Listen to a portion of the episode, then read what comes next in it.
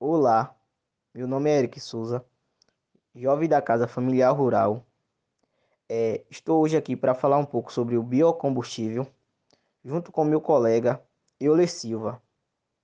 Então, é, no mundo são produzidos milhões de litros de combustível, gerando grandes impactos ao meio ambiente. É, por conta do, do gás liberado na queima do combustível e, de fato, ele é o principal responsável pelo aquecimento global.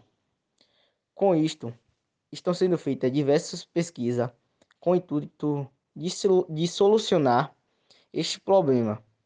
E uma é, das principais alternativas é a produção de biocombustível.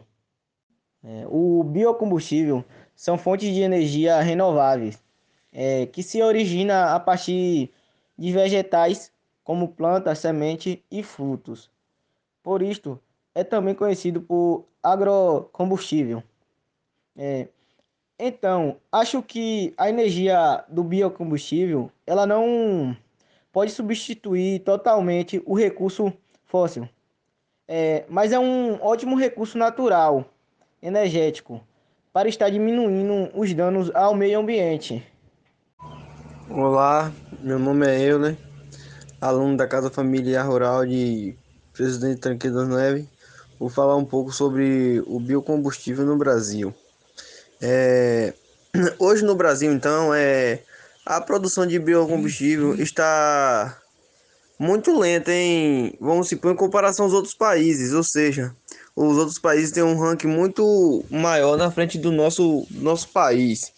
É, a expectativa é é que daqui para para vamos supor para 2030 o Brasil consiga ter menos 43% de diminuição de combustível fósseis.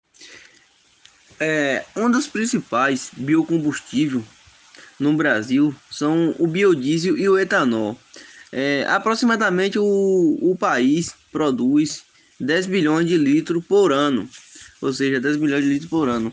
É, a produção de, da cana-de-açúcar no país cresceu muito e também aumentou muito as instalações de usinas. É, é importante salientar que nos últimos 10 anos a quantidade de carro flex que era fabricado no país saiu do zero para quase 3 milhões é, de fabricações.